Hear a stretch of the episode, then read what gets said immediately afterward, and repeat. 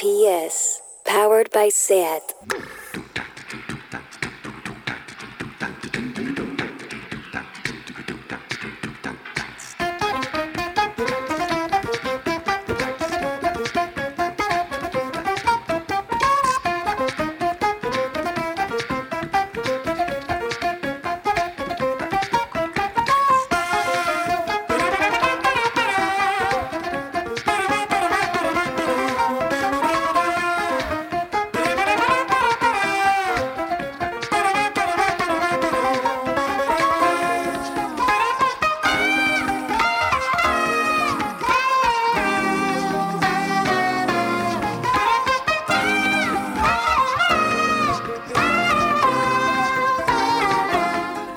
Bienvenidas a Tardeo. ¿Qué series estáis viendo? Necesito recomendaciones.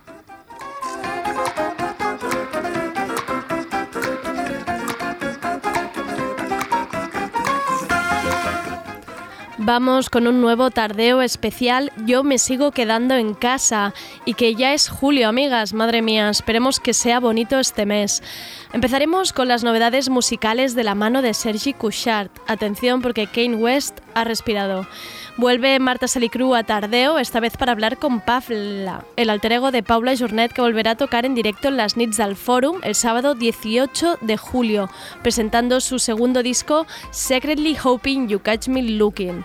Y acabaremos con la sección de salseo de Sergi Santiago. ¿Qué ha ocurrido en los últimos días en las redes sociales? ¿Con qué la han liado los famosos esta vez?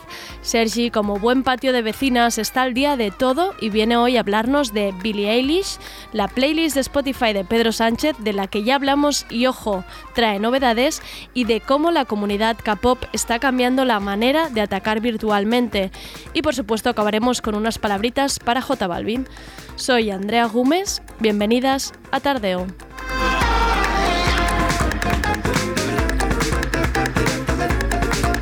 Tardeo. Porque no se puede saber de todo.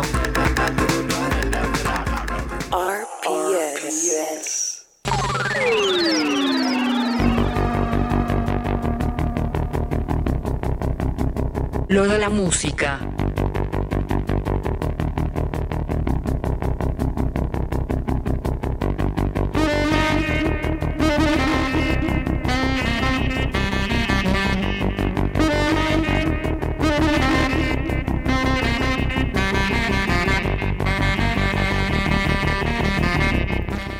Atención, porque ayer Kanye West, aparte de felicitar a su mujer Kim Kardashian con una foto de un tomate cherry y una flor en redes sociales por ser multimillonaria, también ha hecho otra cosa. Pero dejaré que os lo cuente todo Sergi Couchard en lo de la música. Adelante, Sergi. Hola, hola, hola a todas, a ti Andrea, vosotras amigas quienes escucháis y a ti Rob que estás al otro lado del cristal. ¡Pum! O sea, por fin Kanye saca material nuevo de forma puntual y además es un temazo. Esto es Wash Us in the Blood de Kanye West con Travis Scott. A roaring lion walketh about seeking whom he may devour. Money J, please me up. Back to the little boom, way on some bone. Take some rain, no storm, rain on one more. Rain come, rain come, come shine, come rain, come on. Southside, let it bang. Outside, let it rain. Rain down on the pain. Rain down on the slain. Rain down from my mom. Rain down on the farm. Shower us with your love. Wash us in the blood. Drop this for the thugs. Know I grew up in the mud. The top is not enough. Wash us in the blood. Is there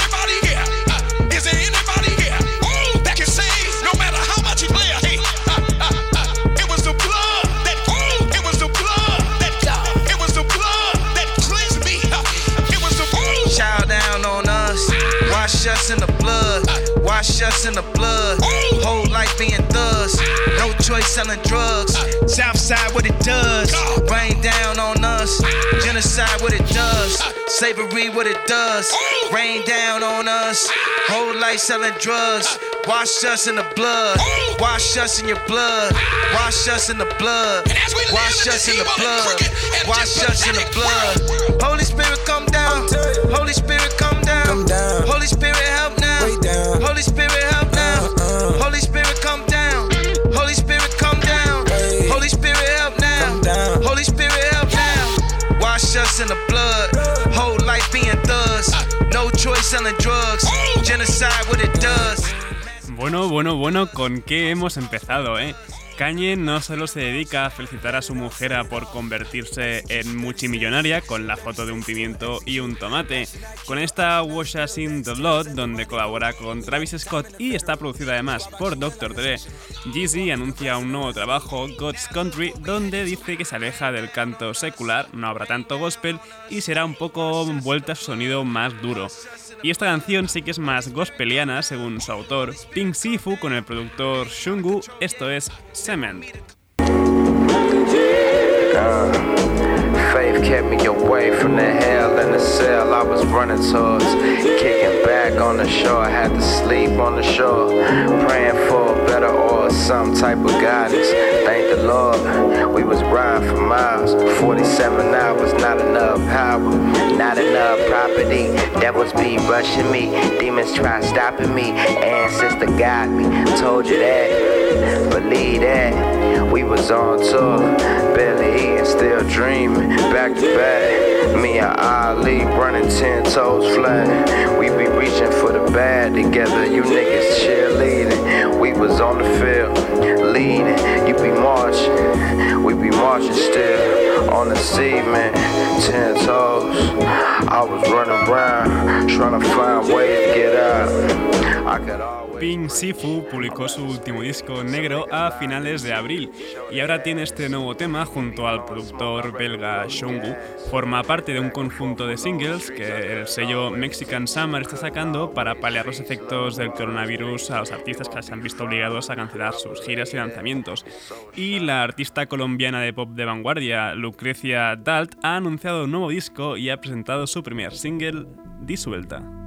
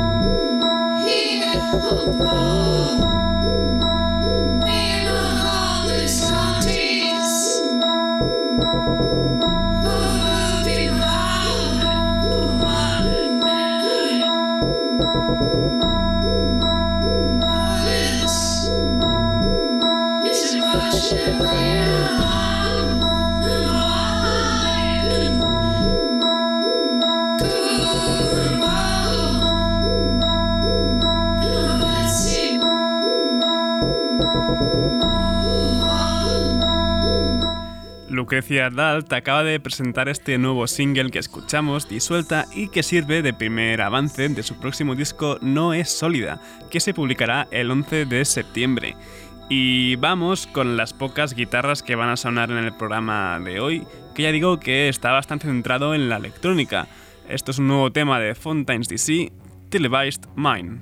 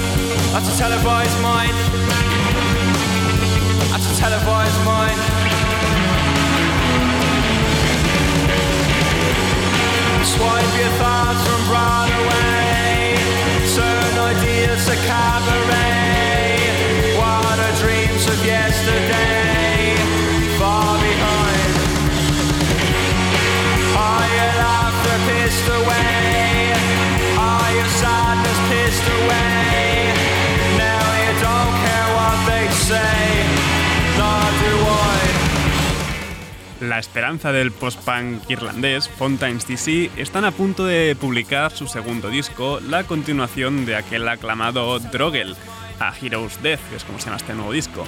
Esta Televised Mind de los de Dublín es el tercer adelanto que podemos escuchar de su próximo trabajo. Y hace poco dije que Mikael Cronin estaba dándole una vuelta a su último disco, Seeker, regrabándolo de nuevo, pero con cacharros. Esta es la versión switchitón de Shelter. The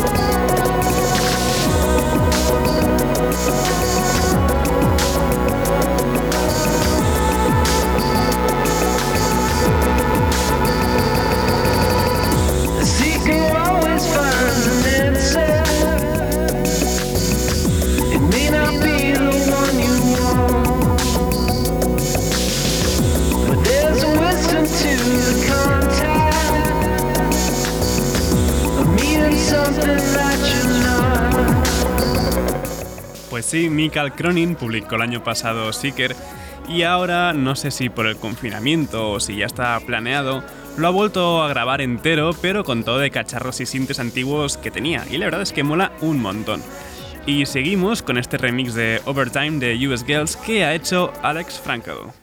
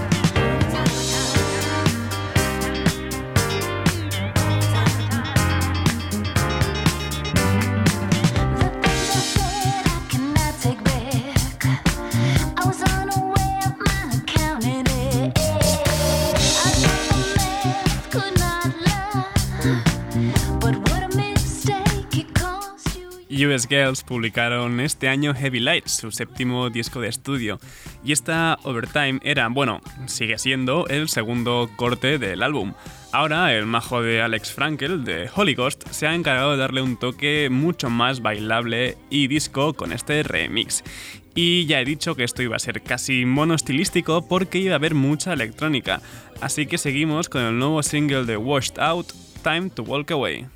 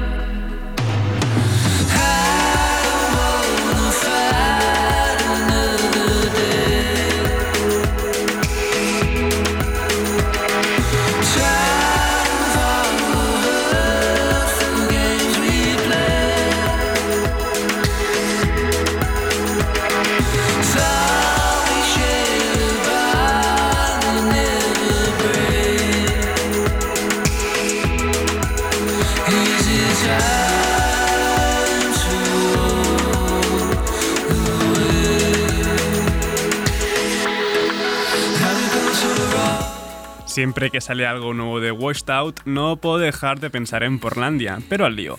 Washed Out no solo es sinónimo de Portlandia, es sinónimo de verano y esta Time to Walk Away es el primer adelanto de su nuevo disco Purple Noon que saldrá publicado el 7 de agosto. Y Bronson es la unión musical de Odessa y Golden Futures tienen un nuevo tema como tal con la colaboración de Totally Enormous Extinct Dinosaurs y esto es Dawn.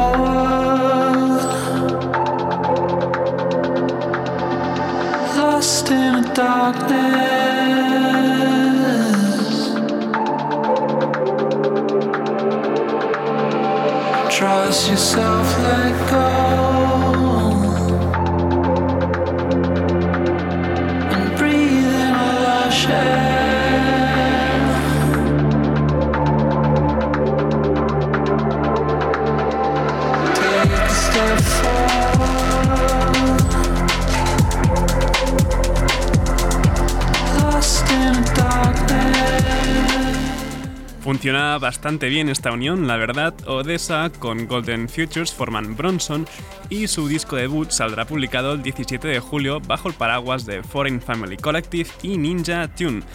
Y seguimos con el rollete, ¿va? que estamos a mitad de semana, es julio y hay ganas de bailoteos. Disclosure se han juntado con Slow Tie y Aminé para esta My Hide.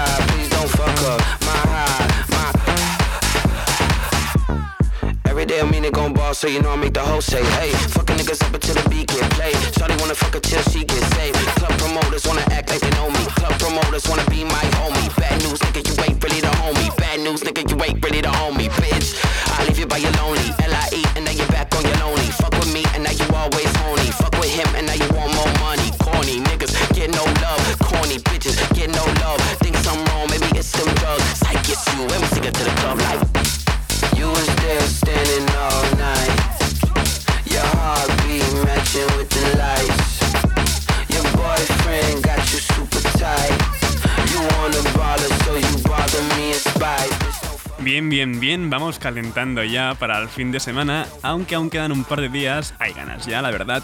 Escuchábamos a Disclosure con Slow Tie y Aminé en esta My High, que sirve como último adelanto de Energy, el próximo trabajo de Disclosure. Y seguimos bien para arriba para terminar, porque Floating Points ha remixado a Caribou. ¡Boom! Ha remixado Sister y Never Come Back. Y nos vamos con esta última. No dejéis de bailar. Hasta mañana.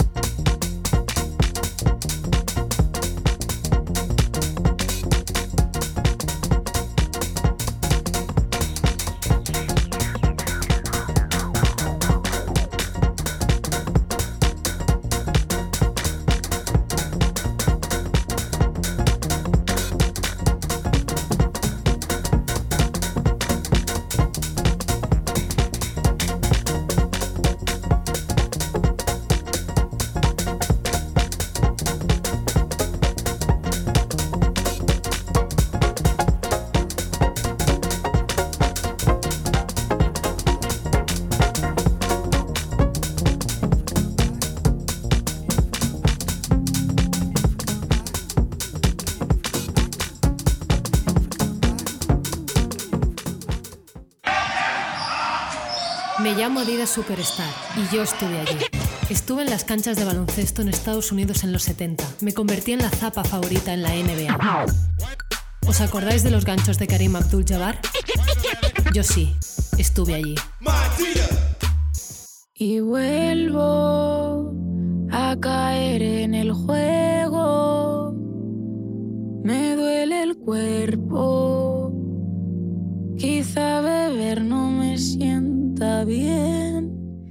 ahora os dejo con Marta Salicru, la entrevistadora oficial de proyectos musicales de Tardeo. Esta vez hablará con Paula Journet, alter ego de Paula, que podemos ver después de muchos días sin música en directo. La tendremos el 18 de julio en el Parc del Fórum, dentro de las noches del Primavera, Nits del Primavera. Os dejo ahora con Marta y Paula. Hola Andrea y hola a todas. Hoy tengo al otro lado de la pantalla a Paula, una artista a la que le ha tocado algo que a mí me parece dificilísimo, hacerse mayor bajo el foco y delante del público. Mucha gente la conoció como actriz en TV3 y el resto la conocimos cuando se dio a conocer como cantautora con su debut Creatures en 2016, cuando tenía 19 o 20 años. Era un disco intimista en el que Paula defendía sus canciones en inglés a la voz y a la guitarra, entre texturas y bases electrónicas, y le colgaron el San Benito que les cae a tantas cantantes, la inocencia, la fragilidad... Se lo quitaría de encima con Secretly Hoping You Catch Me Looking, su segundo álbum de 2018, en el que subía los BPMs y se mostraba un poco más descarada. Y en este año tan complicado está publicando temas en los que por primera vez abandona el inglés y canta en castellano y en catalán. Y el 18 de julio la tendremos en el ciclo de conciertos veraniegos de Primavera Sound en Barcelona, las Nits del Forum. Pero bueno, mejor nos lo cuenta ella misma. Paula, ¿cómo estás? Hola, muy bien. Muy bien aquí. Cuéntame, o sea, em, es, eh, Andrea siempre empieza las, estas entrevistas de tardeo con un, con un cómo estás, pero eso, no un cómo estás de, de ascensor, sino, sino un cómo estás de verdad, porque ha sido un año muy complicado. y, y bueno, pues eso, em, ahora mismo cómo te pilla de, cómo te, te pilla de ánimos, cómo te pilla de, de alegrías o no tanto, cuéntame. Pues la verdad es que bien, por lo que podría haber sido o como podría haber estado todo, bien. Eh, este, este verano realmente no tenía muchos bolos tampoco eh, con, con, el grupo de música planeados eh, porque la gira la, la, terminamos hace unos meses ya, entonces sí que se me han cancelado conciertos, pero no ha sido eso que no, no, no, es que no haya podido girar el disco, como muchos otros artistas que les ha pasado, que esto sí que debe ser no me lo puedo ni, imaginar porque tanto trabajo para después no poder girarlo, pues es un rollo. Eh, por lo tanto, bien, o sea, no me puedo quejar. De salud bien, mi familia también bien y, y contenta porque es esto, porque ahora van saliendo pues pequeñas, pe pequeños bolos o cositas como el de las NITs del primavera que, a mí y a todo el grupo pues nos hacen muchísima ilusión poder hacer y más ahora porque creo que hay tantas ganas de, salir y de, y de escuchar música en directo y, y, bueno, yo de tocar, porque también hace un montón que no toco y, y va a ser, no sé, muy divertido, espero. bueno, aquí este 2020, como decías, eh, ya habías terminado la gira, o sea, eh, y era un año que, que, no te planteabas como, como un año igual súper ocupado y lo que creo que sí que ya tenías previsto y que has estado haciendo era pues experimentar un poco esto, estos temas que has publicado hasta ahora. Eh, tres temas, la mejor, se llaman La mejor parte, Total No Cost, y todo está escrito menos tú. Y creo que tienes previsto otro también para lanzar en, en verano. Y son temas en los que, pues por un lado, eh, has empezado a, a usar el castellano y el, y el catalán, es decir, abandonando el, el, inglés, que hasta ahora había sido tu, tu lengua de, de, trabajo. Sí. Y, eh, y, además, pues también que has experimentado con otras, con otras sonoridades. Sí. Cuéntame si era, si era eso, un poco esta, esta idea que tenías de, de probar cosas, cosas nuevas. Sí, sí, la verdad es que... Eh, cuando, cuando terminé la gira de, del segundo disco, pues eh, me apetecía un poco esto, antes de hacer un tercer disco, tener un tiempo como para, para planear y para ver y para encontrarme también el, mi sonido o, lo que quería hacer más adelante, ¿no? Porque me di cuenta un poco también que, eh, claro, yo empecé a sacar música con 19 años, y, y he ido, no he parado y de los 19 a los 24 pues son, es una época que cambias mucho, ¿no? Sí, Y- sí. y- claro, y, y además también yo pues no había tocado, cuando empecé no había tocado nunca en directo y bueno, pues necesitaba también como un tiempo, que es el que estoy viviendo ahora, de, de encontrar a ver qué onda, a ver ahora como dónde, dónde va todo esto. Eh, y estos temas que han ido saliendo, pues eh, es, es- bueno, es, es esto, es un, poco un experimento eh, con Alex Iglesias y Pau Calero, que es con quien hacemos los temas, pues eh, hicimos realmente lo que nos apetecía en ese momento. Y, y por eso también no tiene mucho que ver un tema con, con el otro, pero porque era un poco pues lo que nos apetecía y lo que pensábamos que, no sé, que teníamos ganas de hacer. Y, y la verdad es que estoy muy contenta con la respuesta que ha tenido, o sea, muy bien, no sé. eh, Aleix y Pau son miembros de tu banda, por eso. ¿Ya trabajas con ellos habitualmente? Sí. Sí, sí, sí, el, el segundo disco también lo hemos hecho los tres juntos.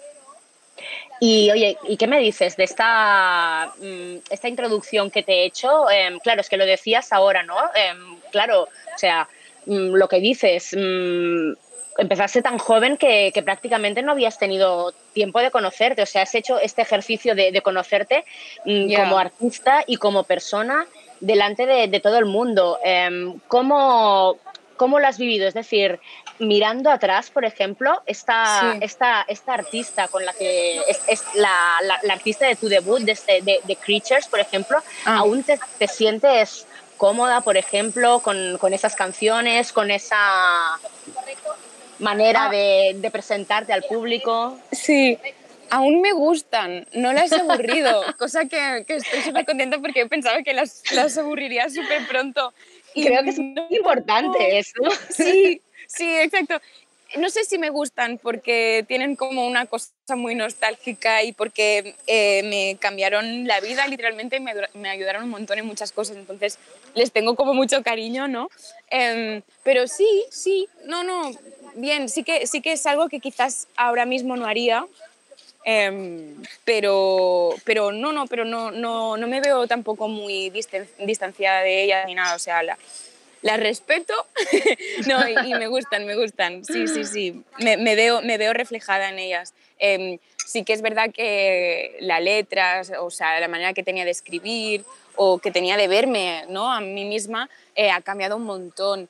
Y ahora en los conciertos muchas veces lo digo, como de esta canción la escribí hace un tiempo y ahora yo no hablaría de este tema así, pero bueno, voy a hacer ver que me importa mucho, ¿vale? De lo que voy a cantar ahora. Y hago un poco de risa porque si no, es, es muy adolescente realmente las letras del primer disco. Bueno, es que eras un adolescente. Claro, es que sí, eras. sí, tenía 18 años, sí. Totalmente, totalmente.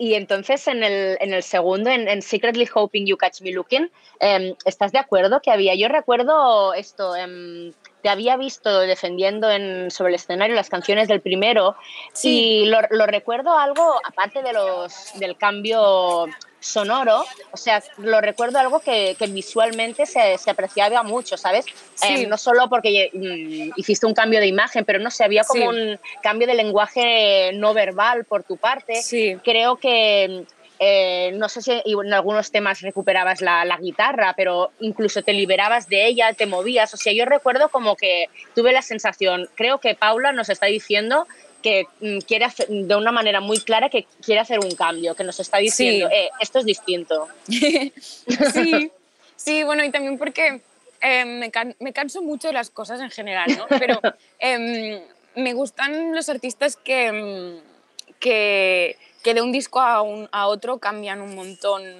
todo, la sonoridad, la imagen, ¿no? Y, y supongo que al seguir artistas así, pues em, también me apetecía hacer algo así, ¿no? Como copiarlos un poco. Y no, y no, y no hacer lo, mismo, que también está, o sea, está muy bien también eh, no cambiar de género, no cambiar de estilo o lo que sea, ¿eh? Si lo has encontrado, pues estupendo. Pero, pero sí, me gusta la idea de, de ir evolucionando y cambiando y, y probar, probando cosas. Y también es verdad que la primera, el primer disco, la primera gira que hicimos, realmente fue todo muy rápido, o lo viví yo todo muy rápido, en el sentido de que hacíamos muchos conciertos, pero yo pasé de tocar en sitios súper pequeños con muy poca gente a de repente estar en el escenario grande del Mercat de Música Vi- Viva de Vic y tocar como vestida como muy normal y pensar, no puede ser esto, ¿sabes? Por- pero porque no habíamos hecho un bolo tan grande nunca. Ya. y O sea, porque no habías, no, no habías tenido tiempo ni de, ni de pensar casi No. en ese bolo específico, ¿no? Total, total, total. Y me, me pilló un poco como de sorpresa, yo creo, todo esto. Entonces lo que no quería que me pasara es lo mismo en la segunda gira, porque ya no tenía excusa. Y, y no, y entonces de, de ahí también sale la peluca como para mm, distanciarme también un poco de mí y ser un poco un personaje y crear como una estética que, que, la, que la música pues la, veas relacionada con una imagen. Era eso un poco la idea. Y, y sí que la guitarra también la fui dejando, pero tampoco fue algo muy consciente, fue más en el estudio. Yo escribo todo en guitarra o teclado y en el estudio pues íbamos, no sé, como íbamos creando, íbamos haciendo, pues de repente no apareció mucho la guitarra por ahí. Pero no fue nada muy pensado, salió bastante todo así, normal. ¿Y, y en qué artistas, cuando decías esto, que artistas que, que- que te interesan, que hacen, que hacen, cambian bastante de, de disco a disco, ¿en quién pensabas, por ejemplo? Em, ahora, por ejemplo, cuando lo he dicho, eh, hay, hay- bueno, hay un grupo de 1975 que lo Sí. hacen un montón esto, que cada disco es una imagen, una sonoridad, una estética, todo muy distinto. Y me, me- me mola, me, me gusta esta idea. Mm, Y porque después también en, en el concierto también vas a tocar canciones del primero del segundo disco. O sea, no es que, que te olvides de todo eso, pero, pero bueno, es como para ir evolucionando. Y, y bueno, y entonces, claro, em, ahora en estos, estos, estos cambios que estamos viendo con las, con las, con las nuevas canciones, mm, para empezar, o sea, ¿por qué el, el cambio de idioma? ¿Por qué, te apete- Mm. por qué te han salido en castellano y en, y en catalán estas canciones? realmente la respuesta real es que me apetecía. o sea, mm, porque me salió así, me salió escribir de repente en castellano y en catalán.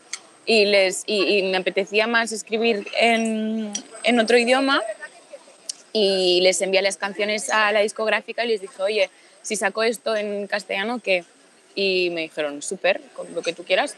Entonces, entonces yo, claro, para adelante. Pero, pero sí, no, no, no sé, como tampoco sé muy bien cómo va a ir todo esto hacia adelante, o sea, qué sonoridad tendrá el tercer disco, eh, Ujú. si es que hay, si toco fusta, ¿no? Pero, pero, pero no sé, em, me apetecía, me apetecía un montón. Sí, cambiar de idioma también supongo que es otra manera de encontrar pues maneras distintas de, de escribir y de componer, em, no sé, para salir un poco, cambiar un poco de, de la sonoridad, lo que decía antes, de, para no ir a lo, lo mismo del segundo disco.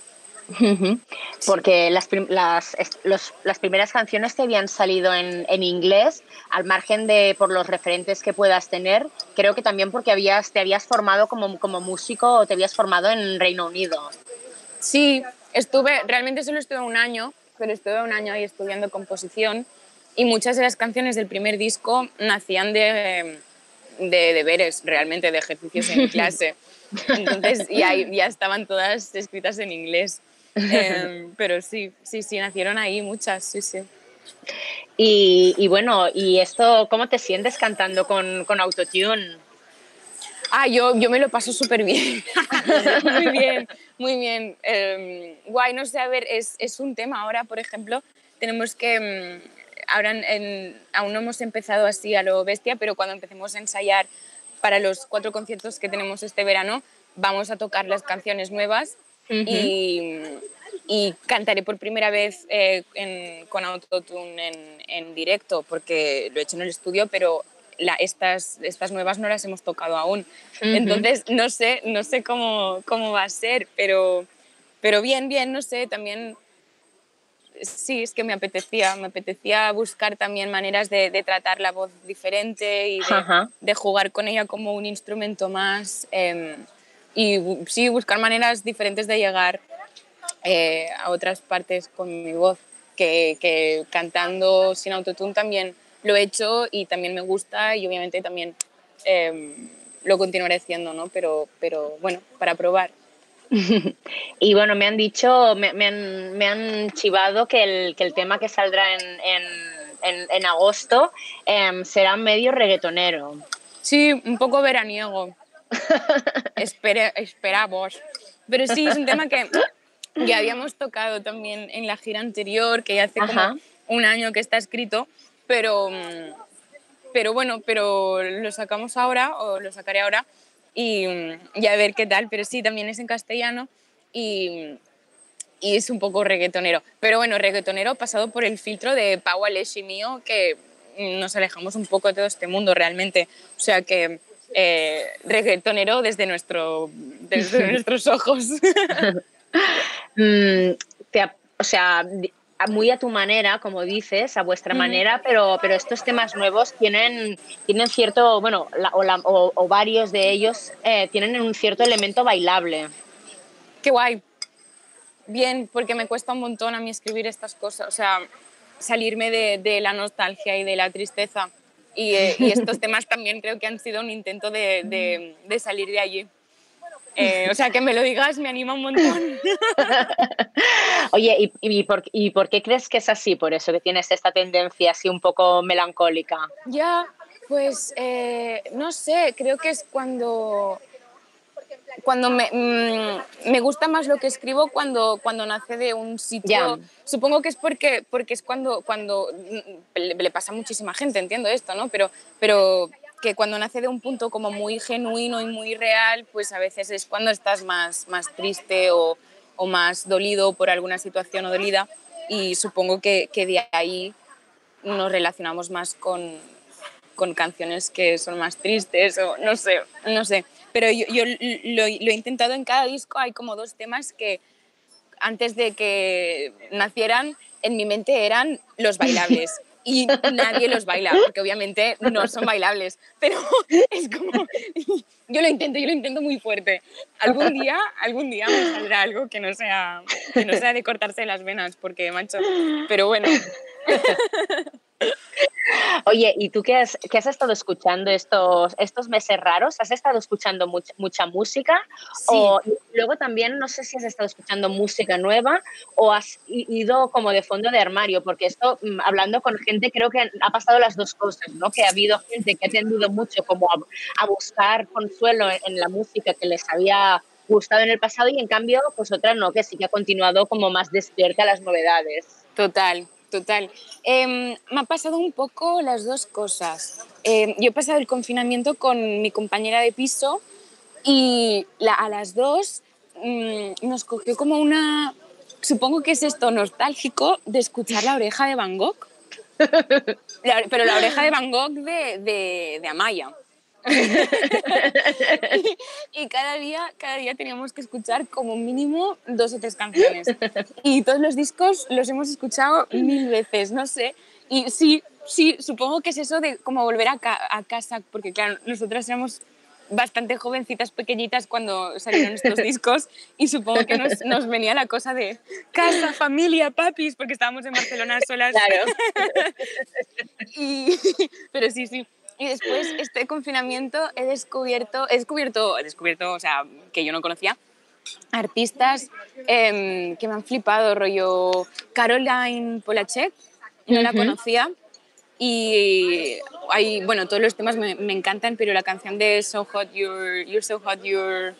Hurting My Feelings. Hurting My Feelings. em, sí, sí, creo que la escuché como mínimo un- una vez al día eh, durante todo el confinamiento. No sé, me ponía de muy buen humor, que también era mu- muy necesario. Es bastante escuchar. necesario. Sí, sí, porque la oreja de Van Gogh, quieras o no, también a veces no te Metía un poco en el- también metía en el pozo un poco. Totalmente, totalmente. Y, y un disco que, que al principio del confinamiento me ayudó un montón a bailar y a como olvidarme de todo fue el último de Dualipa, que, que me parece muy, muy divertido, muy divertido y, y, no sé, muy guay.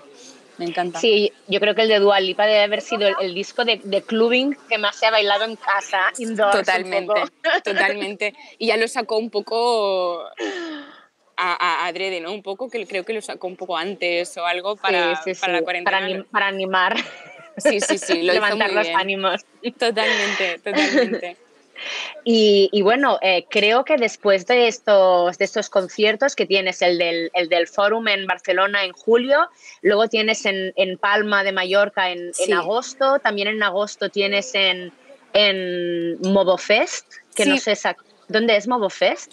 Eh, en Palma de Mallorca. Es en Palma. es- Luego Sí. también tienes. Ah, exacto, es exacto, también. Mm. Luego también tienes el, el, el Ambassad, que trasla- Sí. ha trasladado sus fechas al octubre, y también Sí. estarás en, en Portus Wales en, en octubre. Pero creo que después de estos conciertos que tienes confirmados, la intención es parar un poco. Sí, sí, sí, sí. Haremos estos conciertos y, y sí, de momento el- mi intención es, es, es esto que decía también, parar un poco para, para, bueno, para encontrar, no sé, nuevas inspiraciones y nuevas...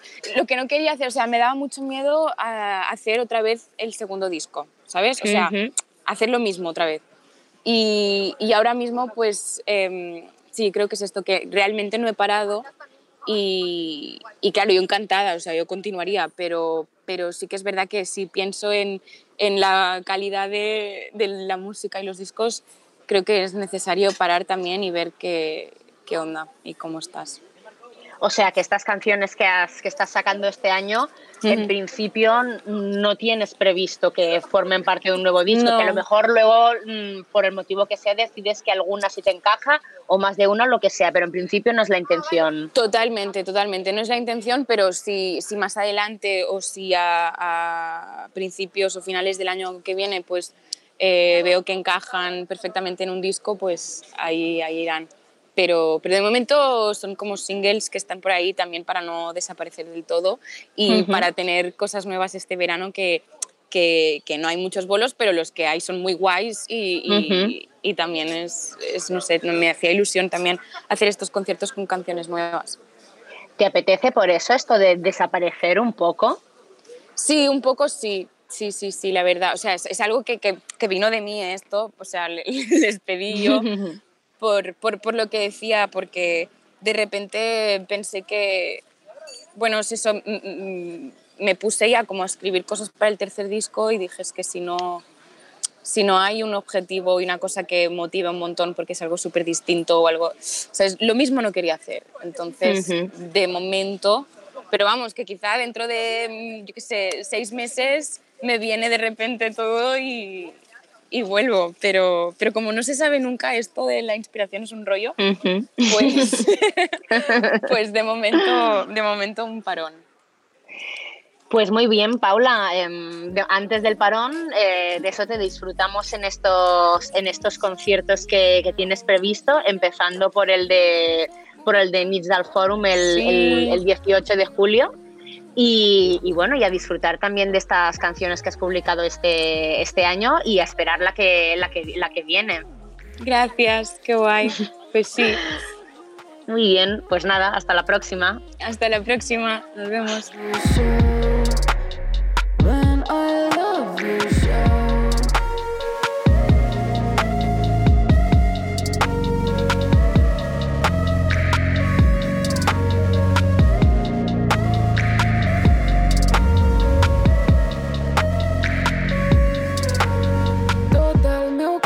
Està fet de gestos d'amics, paraules i llocs. RPS.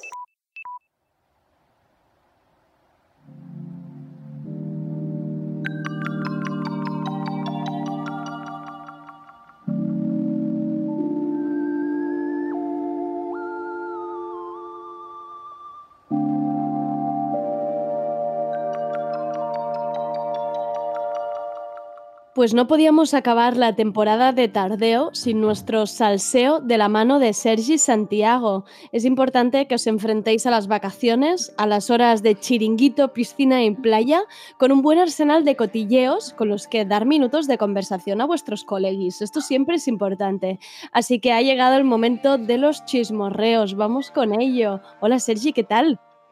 Hola, buenas. Vienes preparado a darnos, a darnos temas de conversación para, para Esto ir sacando, ¿no? La sobremesa. Exacto. Servicio Servicio público. público de sobremesa, se podría llamar. Totalmente. Yo me voy este fin de semana de viaje con un amigo y, y es un viaje mano a mano y cuando se me acaben los temas, pues tiraré, tiraré de salseos.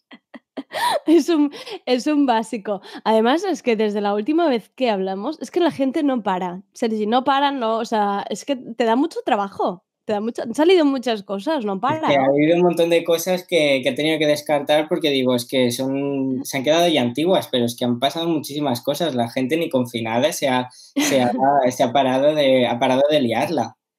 No, nos- no, no, ni han descansado. El confinamiento, chicos, no era para producir cotilleos tampoco. Y mira, y mira dónde estamos. Eh, ¿Por quién empezamos? ¿A quién, ¿A quién vamos a destripar un poquito ahora al principio? Bueno, hoy no sé si destripar sería la palabra en este caso, tal vez no, pero sí que vamos a hablar eh, de Billie Eilish. Vale. Eh, Billie Eilish, eh, como sabéis, cantante muy joven, creo que tiene 18 años, y el otro día subió un, un post a sus stories, que de hecho me, hizo- me pareció curioso porque es un post que yo también había subido a mis stories y pensé, mira, Mira. eh, mira, Sharing, y- sharing ahí contenido, muy bien. compartiendo. La cosa es que ella, eh, a ella le duró poco, tuvo que borrarlo a los pocos minutos. Mm, Yo, al no tener millones de seguidores, pues no tuve esa, esa polémica. Eh, bueno, ¿qué, ¿de qué hablamos? ¿Qué, qué post subió? Pues subió un post eh, que había subido una, una usuaria llamada Egans, eh, en el que se podía leer un texto que decía, si ves que sigo a tu abusador, envíame un DM, un mensaje privado, y le dejaré de seguir, te apoyo.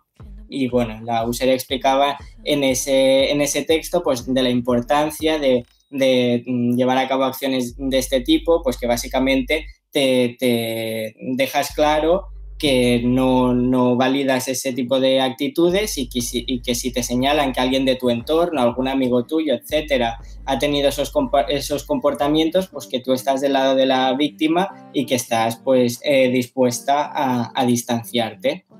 ¿Qué pasó? Porque he dicho antes que la story eh, desapareció pues unos 30 minutos después de que la publicase. Pues lo que pasó es que muchísimos eh, de sus seguidores le pidieron eh, que dejase de seguir artistas como Chris Brown, como al fallecido XX Tentación, al mismísimo Justin Bieber, que sabéis que, bueno, mm, Billie Eilish admiraba muchísimo de pequeña a, a Justin Bieber, de hecho hicieron una colaboración con Bad. Guy, y bueno, y de hecho mm, Justin Bieber fue precisamente noticia eh, recientemente por haber sido acusado por dos mujeres de, de abuso sexual. Te voy a preguntar em, luego un poco de esto de Justin Bieber porque Vale. em, quedó, quedó un poco muy poco claro en Twitter yo Mm. cuando lo vi lo que ocurría y ahora nos cuentas más. Pero vamos, que la gente le empezó a señalar casi todos sus, eh, to- todos los followers que ella tenía, a los que seguía, los empezó a señalar, ¿no? Exacto, ella entonces imagino que tuvo como el dilema de si empezar a dejar de seguir algunos usuarios, algunos artistas en concreto y que eso imagino que hubiese desencadenado pues una polémica bestial y un, un trabajo bastante minucioso de empezar a, a discernir y a estudiar todas las acusaciones de cada uno de Claro. sus colegas, de las cuales mm, lo mismo algunas sabía, otras no, no tengo ni idea. Y, y eso, esa era una opción, la otra sería no hacer nada, que hubiese quedado también como un poco hipócrita, total, que al final decidió cortar por lo sano y lo que hizo es dejar de seguir a las 600 cuentas que hasta ese momento seguía y quedarse con cero. Wow. Bueno, eso quizá también mm, pues, se podría leer, ¿no? En plan, como esas 600 personas que seguían eran abusadores. Esperemos que no, que tengamos un... Claro, la lectura podría ser esa, pero ella quiso no mojarse de alguna manera. ¿eh? O Yo sea, creo ella- que sí. Yo creo que, que lo mismo contactó o contactaron con ella, eh, o lo mismo lo hizo ella por su cuenta, no lo sé. Pero yo me lo imagino más algo como su, su firma de relaciones públicas diciéndole en qué jardín te has metido, a ver qué haces ahora, como dejes de seguir solo a una persona, pues parece que, que la estés eh, señalando de forma clara y tal, y, y diciéndole, mira, pues ¿por qué no, no dejas de seguir a todas estas cuentas que al final eh, es lo que hacen otros artistas, Beyoncé eh, y Adele, por ejemplo, no siguen a, ningún, a ninguna otra cuenta de Instagram. Ah, mira. Bueno, esto siempre lo he encontrado muy raro, ¿eh? Porque entras en Instagram y que miras esta gente que, que hace en sus momentos libres. Es muy de diva, y, pero también muy de mm, que tienes una backup acá, uno- una cuenta B para, para, Claro. para stalkear a la gente, ¿no? Porque si no, es como muy raro. La de los amiguis. Em, te iba a preguntar, claro, ¿tú te imaginas, tú crees que en realidad, por ejemplo, está Justin Bieber, se deben mirar estas cosas? En plan, Justin Bieber debe mirar en plan, joder, me ha dejado de seguir ya la Billie Eilish, o jolly, la Rosalía todavía no me sigue. Hay estos problemillas Totalmente entre lo ellos, pienso, seguro, ¿no? Totalmente lo pienso. O sea, al final, eh, estas preocupaciones mm, las tenemos todos. Y Yo me imagino, en plan, a, a, a Billie Eilish pensando, uff, me ha dejado de seguir Rosalía, no me ha dejado de seguir Rosalía, me ha dado like Rosalía. Entonces, lo mismo es que no está tan enfadada por haber cancelado la colaboración que vamos a hacer juntas, no sé qué, no sé cuántos. Esto, vamos, eh, lo mismo que nos pasa a nosotros les pasa a ellos. No pienses claro. que, que En cualquier casa diferentes. vecino igual, ya estoy viendo, ya los estoy viendo igual de preocupados. con el, el añadido de que ellos encima un, un unfollow de Billie Eilish a Justin Bieber, por poner un ejemplo, eh, supone que se escriban noticias de este unfollow y supone mm, una campaña negativa de prensa bastante heavy a Justin Bieber encima después de sus acusaciones. O sea, sería Claro. como... mm, Fíjate que hasta Billie Eilish, con lo que tú has sido para Billie Eilish, te deja de seguir después de esto. Y Claro. sido un golpe duro. Claro, ahora iré a ello, pero antes quería preguntar, porque tú has dicho que habías compartido el post de, de esta usuaria, que además yo lo vi en varias cuentas y me pareció muy bien, porque por ejemplo es algo que Clara Bascuñana em, es algo que siempre intenta explicar y transmitir en sus redes y creo que es un mensaje que es importante que cale, que es como em, no hay nada más incómodo para alguien que, que ha sido víctima de, de, pues, de cualquier tipo de, de abuso o de violencia que ver que, que, su, que su abusador, que esa persona que ha abusado no, está, no le está afectando en nada en la vida social y que tiene unos amigos y que se sigue codeando con la misma gente. Y creo que es importante, ¿no? Que también te lo señalen, aunque sea de forma privada, ¿no? Que alguien te diga, oye, pues mira, ocurrió esto, que luego tú em, ya escucharás la historia, sí o no, y verás lo que te parece. Pero la pregunta era, ¿tú te llegaron a ti en tu, en tu Instagram como alguien que te dijera, mira, pues me ofende un poco que, te, que estés siguiendo a esta persona? Pues, a ver, primero de todo quería decir que en realidad no lo he explicado antes, pero el post eh, constaba de, dos imágenes con dos textos. Eh, una es la que subió Billie Eilish que decía, si hay alguien que tú sigas eh, y que es un abusador o que ha abusado de ti, eh, avísame. Y otra, que es la que, en ese caso, la que subí yo, que no decía si hay alguien que siga, sino si hay alguno de mis amigos que ha Ah. abusado de ti. ¿Vale? Claro, todavía más, cerrando el círculo todavía, Sí. podemos decir. Vale. Esa es la que, la que yo subí y, y realmente no, no recibí ninguna respuesta. En todo caso, sí que me parece, pues por un lado, que está muy bien eh, tener esa conversación y que es una forma, pues, de romper el silencio y de, y de, ah, bueno, de que al final todos acabemos aceptando de que si hay una cantidad altísima de, de mujeres que han sufrido experiencias de abusos, significa que también hay una cantidad altísima de hombres que han abusado y que esos hombres no son mm, señores ermitaños que ninguno de nosotros conocemos, Exacto. o etcétera, etcétera, sino que son nuestros mm, amigos, nuestros padres, nuestros hermanos, nuestros tíos, nuestros compañeros de trabajo, nuestros jefes. Y, y yo creo que simplemente instalar ese, ese pensamiento eh, pues ya hace que, mm, que rompa un tabú, por un lado, y por Mm. otro lado, pues también te significas como una persona que está dispuesta a escuchar esas acusaciones, que tal vez en ese momento en el que tú publicas la story, pues esa persona eh, no se siente aún con las fuerzas suficientes para, para explicártelo, porque también es verdad que es una forma pues que no todo el mundo eh, se sentirá cómodo escribiéndote un mensaje directo contándose, contándote su experiencia. Pero por lo como mínimo, pues ya sabes que, que esa persona se muestra dispuesta a eso, si no es un- al menos un, un escaparate, si realmente lo ha publicado porque lo piensa. Claro, claro, claro.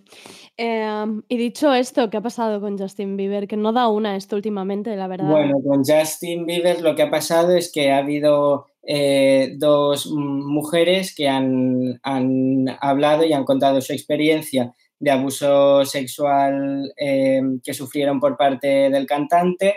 Eh, una, una chica se, se llamaba Daniel, eh, la otra no, ahora mismo no recuerdo su nombre. Bueno, básicamente lo que ha pasado es que Justin Bieber, con una de las acusaciones, que es la de la cuenta, por cierto, que ya ha desaparecido, o sea, es una cuenta que es- desde la que se hicieron esas, em, esas em, acusaciones y que ya no existe, pues esa sí que se ha tomado la molestia de, según su versión, pues explicar por qué no era posible que él hubiese llevado a cabo estos abusos, porque, según su versión, no estaba en el hotel en el que se le acusaba de estar esa noche y bueno, él eh, sacaba como una serie de pruebas de, de, de hoteles, en el hotel en el que sí que había estado, de fotos, diciendo que había estado con Selena Gómez esa noche, etcétera.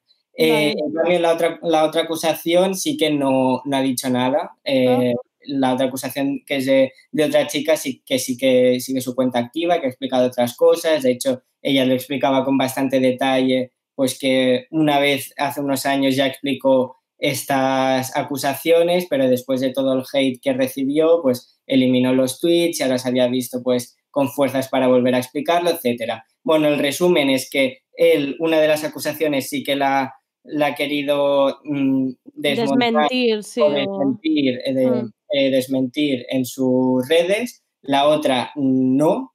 Y lo que sí que ha dicho es que eh, eh, tomará a cabo, tomará acciones legales contra, contra estas dos mujeres y según explicaba, informaba TMZ, eh, ha demandado a ambas mujeres ¿Qué me y les ha pedido una indemnización de 10 millones de dólares a cada ¿Qué me uno dices? Que mm, se piense lo que se piense, lo que está claro es que eh, cuando tú demandas por una suma tan altísima Claro. a, una, a una persona, lo que sí que consigues es que ninguna mujer se atreva Claro. a hablar después de eso, por, también por el, el miedo a las represalias económicas que, que puedes explicar, porque tú puedes pensar que, mm, bueno, que tú, has, eh, tú sabes que has vivido esa experiencia, Claro. puedes tener eh, determinadas pruebas o no, pero al final es lo que tiene también es un, o cualquier, no hablo de Justin Bieber en concreto, cualquier eh, persona influyente lo que tiene es un equipo legal importante y si Claro. ya de entrada la amenaza es 10 millones de, de indemnización, pues seguro que hará que más de, de una mujer se lo piense. Claro, es una clara muestra de la relación de poder, ¿no? De te está diciendo, aquí mando yo, aquí el que tengo dinero soy yo y aquí os quiero a todas em, calladitas. Pues de unido con Justin Bieber. De unido, de unido. ¿Qué más tenemos. Sergi? ¿Qué más tenemos? Espero que sea que esto suba ya un poco arriba, ¿eh? De... Sube, sube, sube arriba. Bien, bien. Vamos a hablar eh, del K-pop, del pop coreano o más en concreto del, del fandom del K-pop, de, del K-pop de las K-popers. Bueno, Nos seguramente. están, nos están solucionando la vida últimamente esta gente, ¿no? O sea, es que ahora mismo son como, bueno, los Vengadores, los, Venga- los Avengers son la- la- el fandom del K-pop. Exacto, yo creo que, que, que están, están copando titulares bastante merecidos estas últimas eh, semanas para, para quien no se haya enterado, pues por diferentes acciones antifascistas y, y feministas que están haciendo pues por todo el mundo. En España, por ejemplo, vimos cómo impulsaron la campaña eh, Facha que veo, Facha que fan cameo, que básicamente lo que se eh, trataba era de llenar los feeds en redes de, de Vox, Abascal y de otros dirigentes eh, de otros políticos ultras, pues de fancams. Buenísimo. No sepa, exacto, explícanos qué es un fancam. Una, un fancam es eh, un videoclip, un, un vídeo eh, que usan las fans de K-pop pues para difundir por internet la música de sus grupos favoritos, para básicamente para spamear. Y, y en este caso, pues los cantantes de- o las cantantes de K-pop aparecían pues bailando sobre la antigua tumba de Franco o sobre fotos de Abascal, etcétera. Una maravilla. Ma- Obras de arte, obras de arte es esto. Y no era la primera vez que pasaba, tal vez en España sí que no lo habíamos visto en esta dimensión, pero en Estados Unidos, en el mes de mayo, si no me equivoco, el departamento de Dallas abrió una aplicación pidiendo a los ciudadanos pues, que subieran vídeos eh, anónimos pues, de supuestos delitos.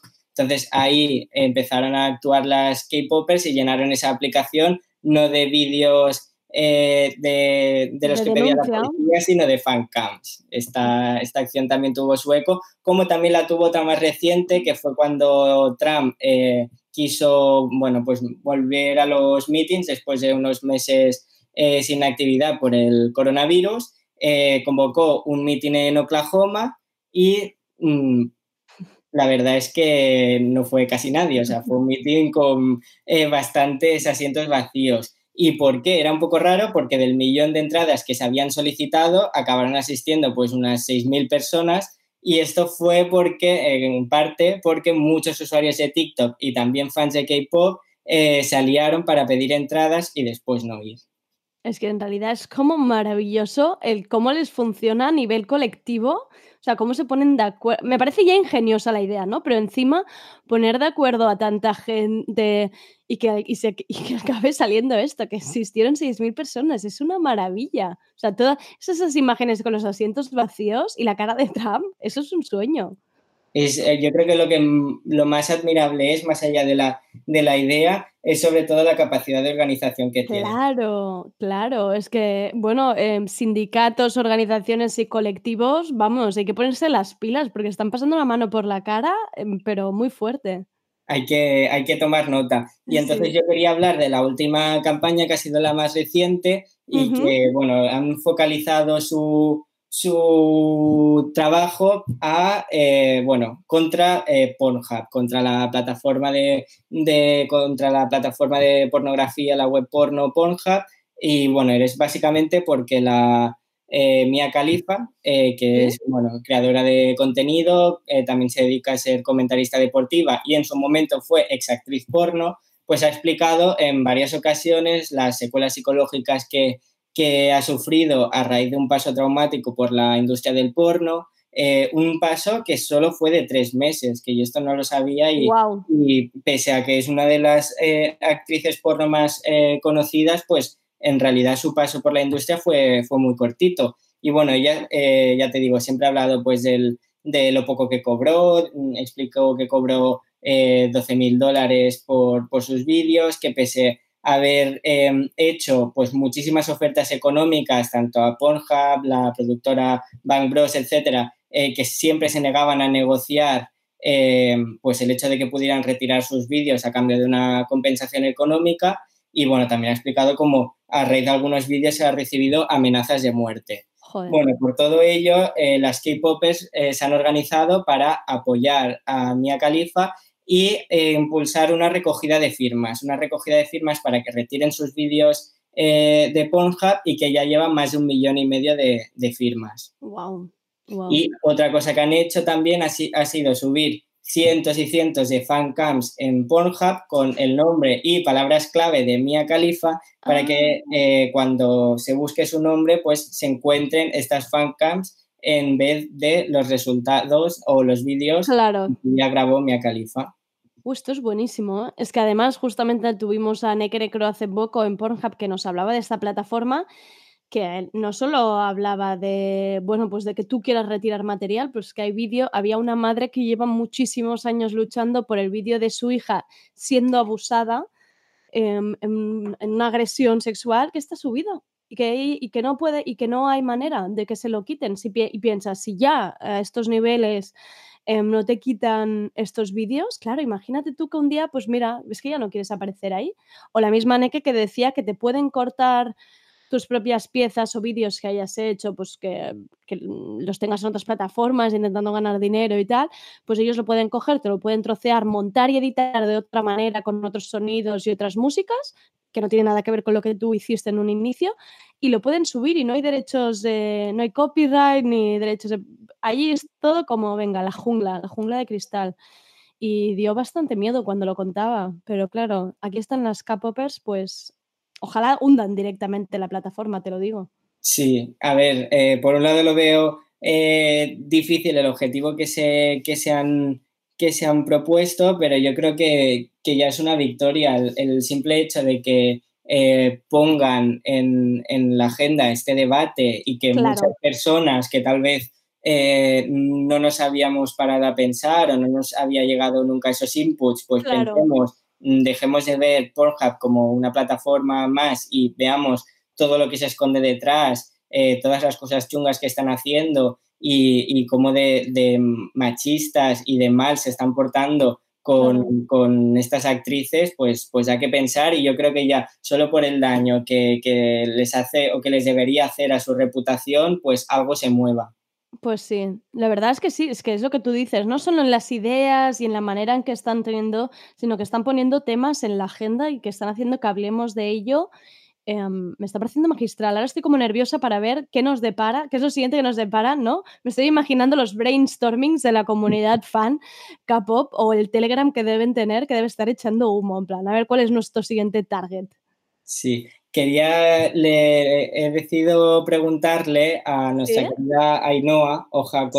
en, en Twitter, que es nuestra experta en cultura pop y también en, en, en cultura asiática de referencia, eh, como mínimo la mía. Y bueno, le he preguntado un poco eh, pues qué pensaba de, de las K-popers y bueno, mi pregunta era sobre todo si creía que se las estaba mm, o que en su momento se les había hecho de menos por el, por el hecho de ser mujeres. Y ella me contesta esto que escucharéis ahora. Básicamente, mm, ella piensa que tal vez por ser mujeres sí, pero sobre todo por ser adolescentes, por ser Claro, muy jóvenes. claro, vamos a escucharla. Yo más que que sean chicas destacaría lo jóvenes que son, porque ah, en lo de chicas sí que se ve, eh, chicas jóvenes, en, en la infantilización que se les da a ellas como colectivo, de que siempre están, "Ay, mira las K-popers que están haciendo, qué guays, bla, bla, bla". Y todo esto obviamente es bastante incorrecto, pero, eh, pero a mí me llama mucho más la atención como eh, ellas son gente tan joven que ha crecido en Internet, entiende los códigos de Internet de una manera en la que mm, tú ni yo podríamos entender y, llevan años haciendo ya no activismo, sino guerrilla en Internet eh, de una manera tan coordinada, tan organizada, tan todo, que, es una auténtica pesadilla para cualquiera que haya pasado por Internet mucho tiempo eh, los últimos años, porque siempre lo han utilizado esto con unos fines mucho más... internos, egoístas, digamos, que es que sus fabs tengan más, eh, más escuchas y entonces eh, lo que ha pasado es que, claro, la minoría visible de ellas eh, aparecía en cualquier tragedia diciendo esto no habría pasado si, mm, si hubieses estaneado a BTS.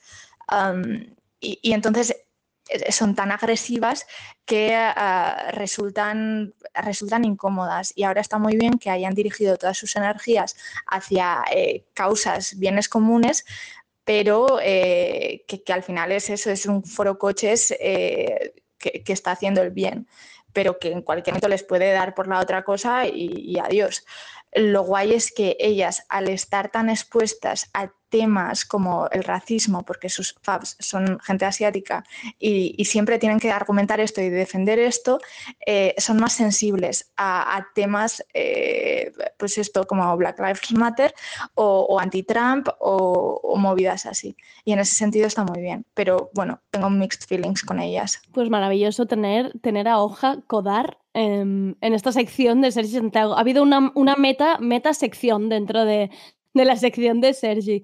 Em, Sergi, vienes con el único tema que podría decir que me, que me tiene en vilo. Es la línea editorial que ha unido tus secciones, ¿eh? Esto que nos vas a contar ahora. A.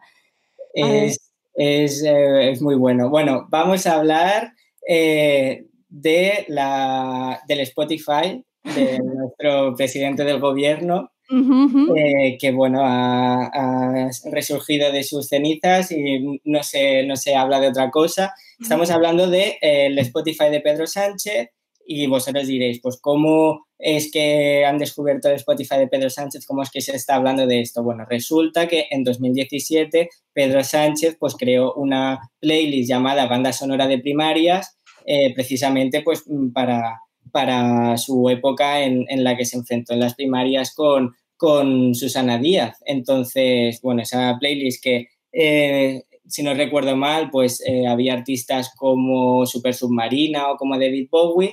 Eh, lo que ha hecho la gente es rescatar ese tweet en el que él publicitaba su, su su cuenta de Spotify, su playlist, y han buscado otras eh, playlists que el presidente ha creado, algunas de ellas pues eh, bastante recientes y que ha hecho durante la crisis del, del coronavirus. Qué maravilla. Qué maravilla, por favor. Qué maravilla. Es que me parece tan bonito todo esto del Spotify de, de Pedro Sánchez y nosotros en su momento hablamos del de su mujer, pero es que ahora esto ya... Es que eh, precisamente lo de, del Spotify de, de su mujer lo descubrimos, si no recuerdo mal, a principios de año, gracias a un hilo de Twitter del, del tuitero Comete la Sopa que comentamos eh, en esta misma sección. Y bueno, fue por un lado buenísimo porque realmente era oro esa, de Spotify y o sea, estaba, mm, re- estaba a reventar de canciones de perreo y de reggaetón buenísimas y también de canciones de Malú. Bueno, es que era una, era una fantasía y era súper era súper gracioso ver cómo el tuitero Comete la Sopa iba hilando los momentos políticos de, de la investidura o de la preinvestidura eh, con el estado de ánimo y las canciones que escuchaba Begoña Gómez. Vale. Eh, era buenísimo, lo que nos llevamos un poco un chasco porque a raíz de que saliera, eh, bueno, de que habláramos de esa playlist en esta sección, pues eh, ese moda del país sacó un artículo eh, también Ujú. haciéndose eco y después de allí también yo le vi que salían más medios de comunicación y acabó con Begoña Gómez eh, cerrando su cuenta de Spotify, eh, poniéndole un candadito y dejándonos con las ganas de saber qué escuchan. Que, no- que en nuestra cabeza siempre va a estar que Begoña Gómez escucha Tardeo y mientras escuchaba Tardeo pensó, mierda, me han pillado. Mierda, me han corre, pillado". corre a ponerte la cuenta privada. O sea, esto lo sabemos Esto tú y yo, o sea- Esto es así. Lo de ese modo es complementario. Le llegó luego, un pedaro, Sí, sí. un extra, un extra. Eh, pero lo que sí que tenemos es la, es la cuenta de Pedro Sánchez. Lo que hemos explicado, yo creo que ya sería motivo suficiente para explicarlo en esta sección y tendríamos salseo suficiente, pero es que la, la cuestión es que las playlists son oro puro, son canelita fina, son, vamos, crema. A ver, cuéntanos, me muero de Pues- ganas. A ver, tiene playlists eh, tituladas, eh, una titulada Family. Family, eh, es que claro, eh, es que es como un grupo de WhatsApp esto. La debe poner en el coche cuando salen de viaje, quizá. Total, sí, tiene, tiene canciones así de, de The Cure, de The Killers, de La Casa Azul, bueno, un poquito Vale. para, para ponerlo en el, en el coche o Para, en el para cantar un poco. Sí, está, está muy bien. Eh, después tiene una playlist eh, que se llama Cry, llorar, para cuando, cuando toca, toca llorar, ya está, es así. Todos nos em, ponemos canciones tristes cuando sí. estamos tristes. eh, Me, se me está rompiendo el corazón de imaginármelo durante el confinamiento con la lista Cry, ¿eh? también te lo digo. O sea, Pedro lo ha pasado mal y, y la lista es chunga, ¿eh? Es que la playlist esta, si no me equivoco, es, eh, se creó en abril de 2020, o sea, Bueno, en pues es que coronavirus. Pobrecillo mío. Cry, los Crys que se ha metido ahí él ahí. Con Fernando, quizás se la pasaba a Fernando. Claro, Fernando, mismo- escúchate esto. Lo mismo la hicieron colaborativa, iban, iban sumando canciones y ya, eh, Fernando Simón y él iban poniendo temas. Sí. Y espérate que nos falta una de las mejores playlists, que es la llamada Perreo, Wow. también se creó en abril de este año, o sea que hubo momentos para cry, momentos para perreo, depende de cómo iba la curva, Eh, vale. emociones pues iba igual. Un ahí, poco, pues, un poco de ejercicio en el salón, ¿crees que hizo? un poco de Patrick Jordan con- Patrick perreo. Total.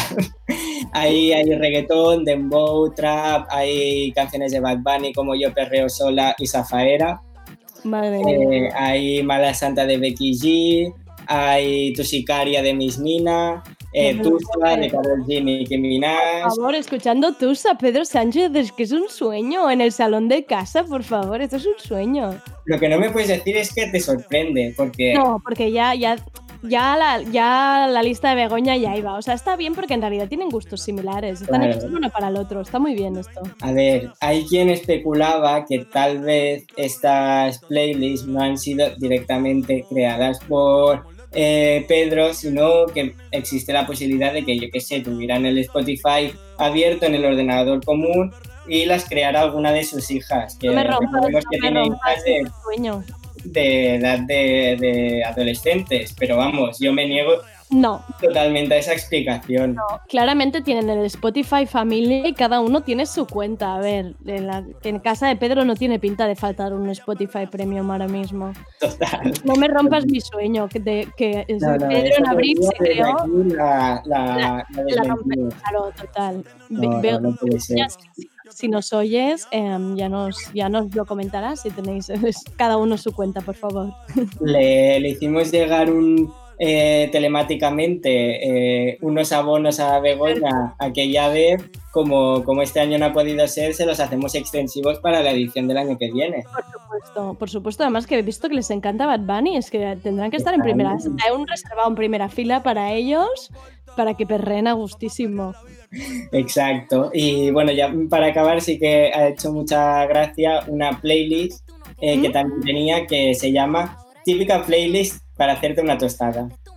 ¿De verdad se llama así? Pues Lo, lo amo. O sea, es el mejor naming para una, para una lista de Spotify. Está muy mal porque la playlist está vacía. Eh, pero bueno, siempre ya habrá tiempo para empezar a llenarla. Mismo el hombre pues tiene sus ocupaciones y sus preocupaciones y no ha tenido tiempo aún para llenarla.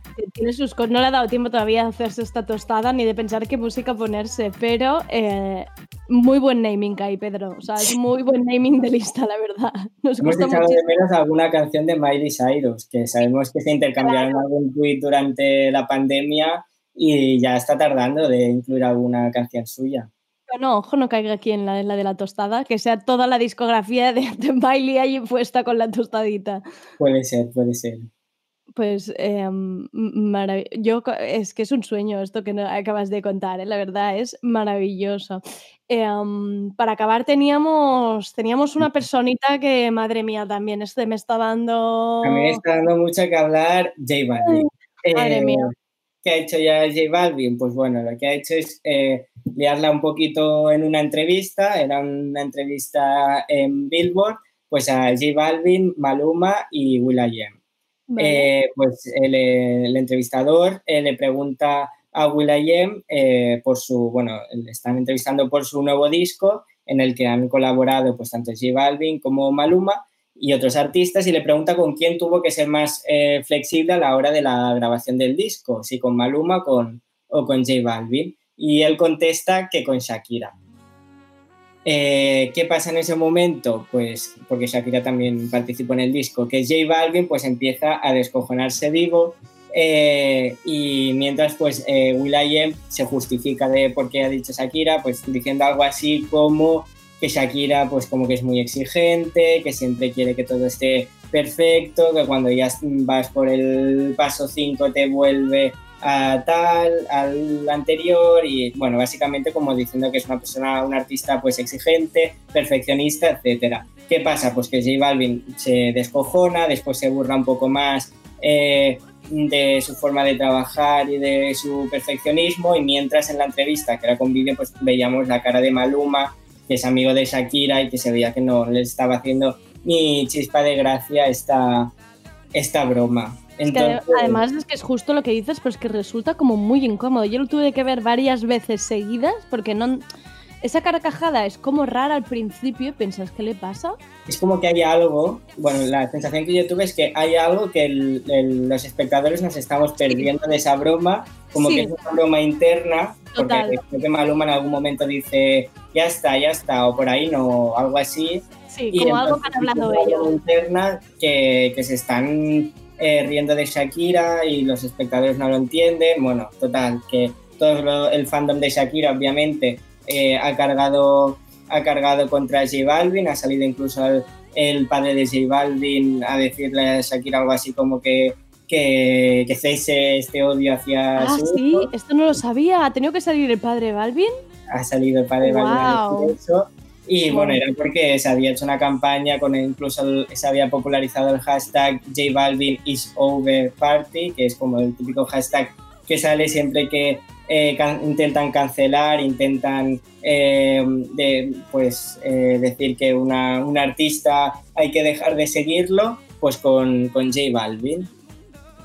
¿Shakira ha dicho algo de todo esto? ¿O no? Shakira no ha dicho nada. Eh, reina. sus, fans, sus fans sí que decían un poco como que que mm, lo que le ha pasado a J Balvin es que aún está resentido con Shakira, porque al parecer eh, hace un par de años, en 2018, J Balvin y Shakira eh, tenían eh, que hacer una colaboración juntos. En ese momento, J Balvin eh, mm, pues la acabó muchísimo con unas declaraciones muy machistas que hizo sobre Rihanna, en las que dijo básicamente que Rihanna no era una mujer para casarse, sino para pasar un buen rato. Entonces eh, se mm, comentaba y algunos medios han publicado que al oír esto, pues eh, Shakira decidió cancelar su colaboración con J Balvin y que eso explica un poco pues la mala relación o por qué está resentido J Balvin o por qué simplemente es menos eh, adecuado que J Balvin haga esas bromas porque tampoco es lo mismo hacer bromas sobre alguien con quien tienes una buena relación que con alguien con quien se supone que tienes una, una supuesta enemistad.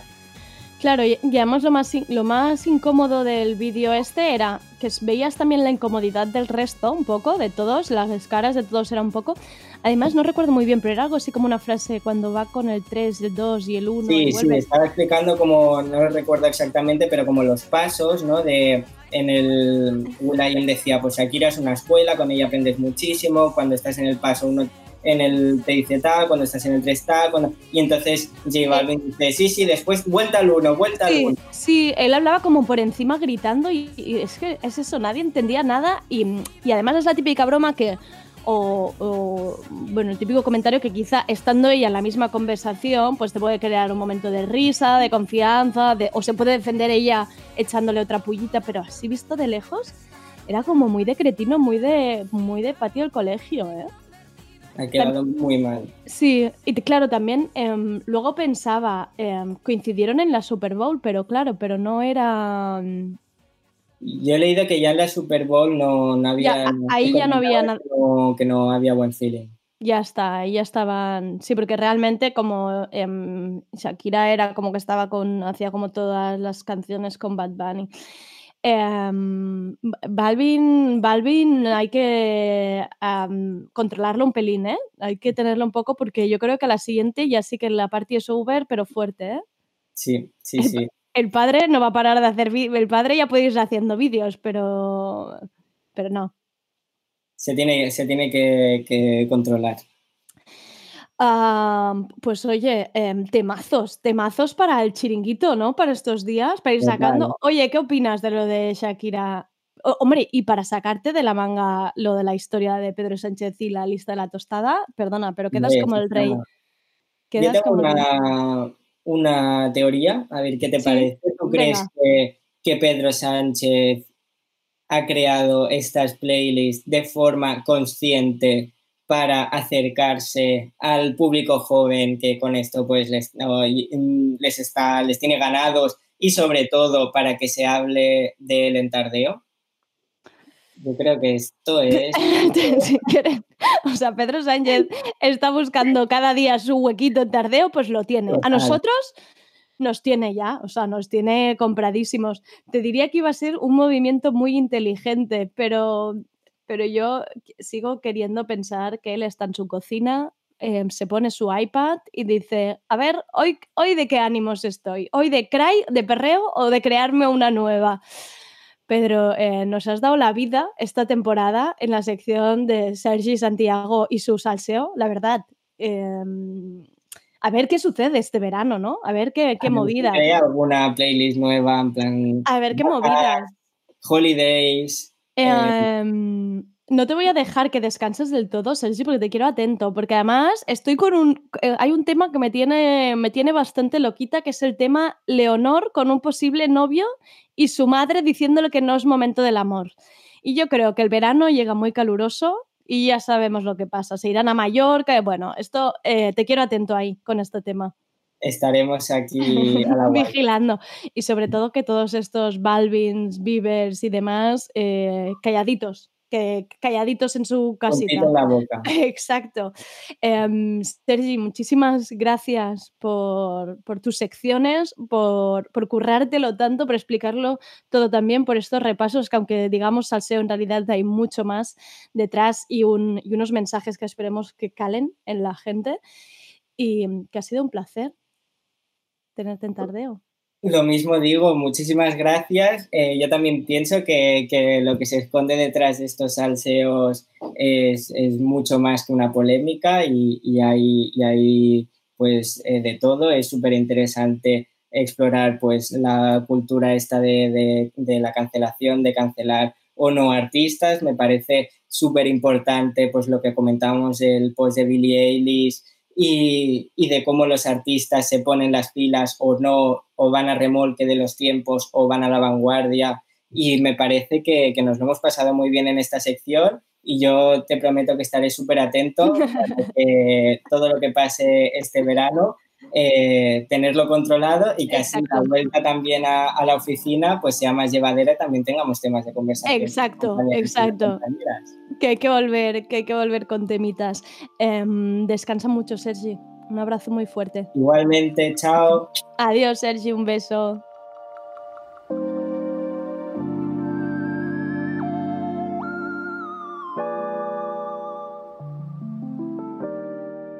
Y hasta aquí el tardeo de hoy. Gracias a mi querido Rob Román por hacer de técnico hoy. Muchas gracias por acompañarnos y escucharnos. Mañana volvemos con más y mejor. Soy Andrea Gómez. Gracias por escucharnos.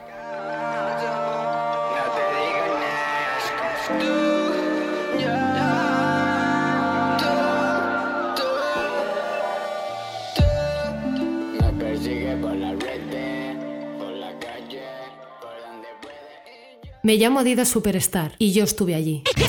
Estuve con Randy MC a principios de los 80. Me llevaban sin cordones. Me cantaron Mayadidas en 1986 y me hicieron famosa en todo el mundo. ¿Os la sabéis? Yo sí. Estuve allí.